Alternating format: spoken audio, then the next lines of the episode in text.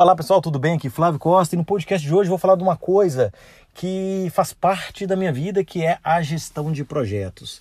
E aí o que acontece, né? Existem hoje vários treinamentos, certificações, enfim, existe de tudo. E inegavelmente as pessoas querem fazer tudo e não sabem o que são complementares.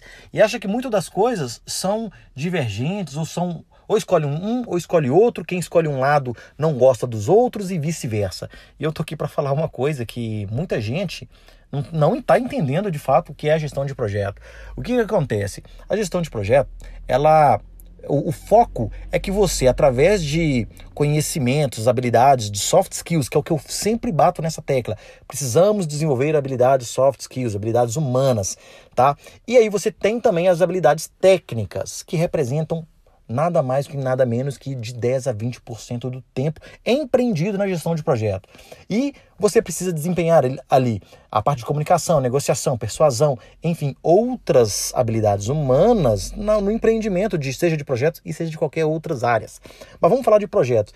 Aí existem lá o Guia PMBOK, que é o Project Management Board of Knowledge, que é um guia de boas práticas. E ali as pessoas pensam que o PMI ou as certificações que são do PMI, ele prega ou preconiza uma abordagem preditiva.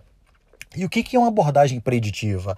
É quando você conhece em detalhes todo o seu projeto. E aí você tem uma etapa de iniciação completa, tem uma etapa de planejamento, e só depois que você tem um planejamento todo detalhado de como você vai alcançar os objetivos, você começa a executar. Tá? E o PMI, na verdade, ele é um conjunto de boas práticas que você pode usar mais ou menos de acordo com o tamanho e natureza do seu projeto. Ok? E aí vamos para uma outra abordagem. Prince 2. Prince 2 significa é, é, projetos em ambientes controlados. Você leva o, o, o, o projeto para um ambiente onde você tem controle. E lá sim, lá é um método, um passo a passo. Receitinha do bolo, que vai te, vai te garantir ou vai te dar o caminho para que você alcance sucesso tá, do seu projeto. E aí, você pode utilizar o Prince 2 com o PMBOK? Pode, cara. Claro que você pode usar. E faz todo sentido utilizar, porque um te dá a receita, o outro te dá ferramentas. E aí vou trazer mais uma outra abordagem que é o ágil. O ágil, junto com a filosofia Kanban, junto com métodos chamados DSD, DSDM, FDD, tudo isso são complementares. E aí você olha para um cenário.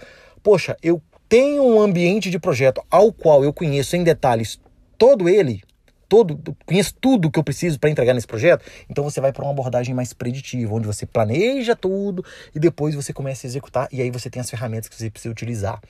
De um outro lado, você não conhece, ou seja, o projeto a qual eu estou entrando, ele vai sofrer mudanças, é um projeto que eu desconheço tecnologia ou, ou, desconheço até as questões de negócio. Então eu preciso fazer uma abordagem que é através de um processo empírico, ao qual você começa a desenvolver, observa, aprende com aquele processo, tem é, retornos do seu cliente, se você está caminhando né, em direção correta ou não, então você faz experimentações. Quando você trabalha com experimentação, você trabalha com ciclos curtos, faz entrega e tem retorno para você direcionar ali as velas do seu navio para onde você está indo.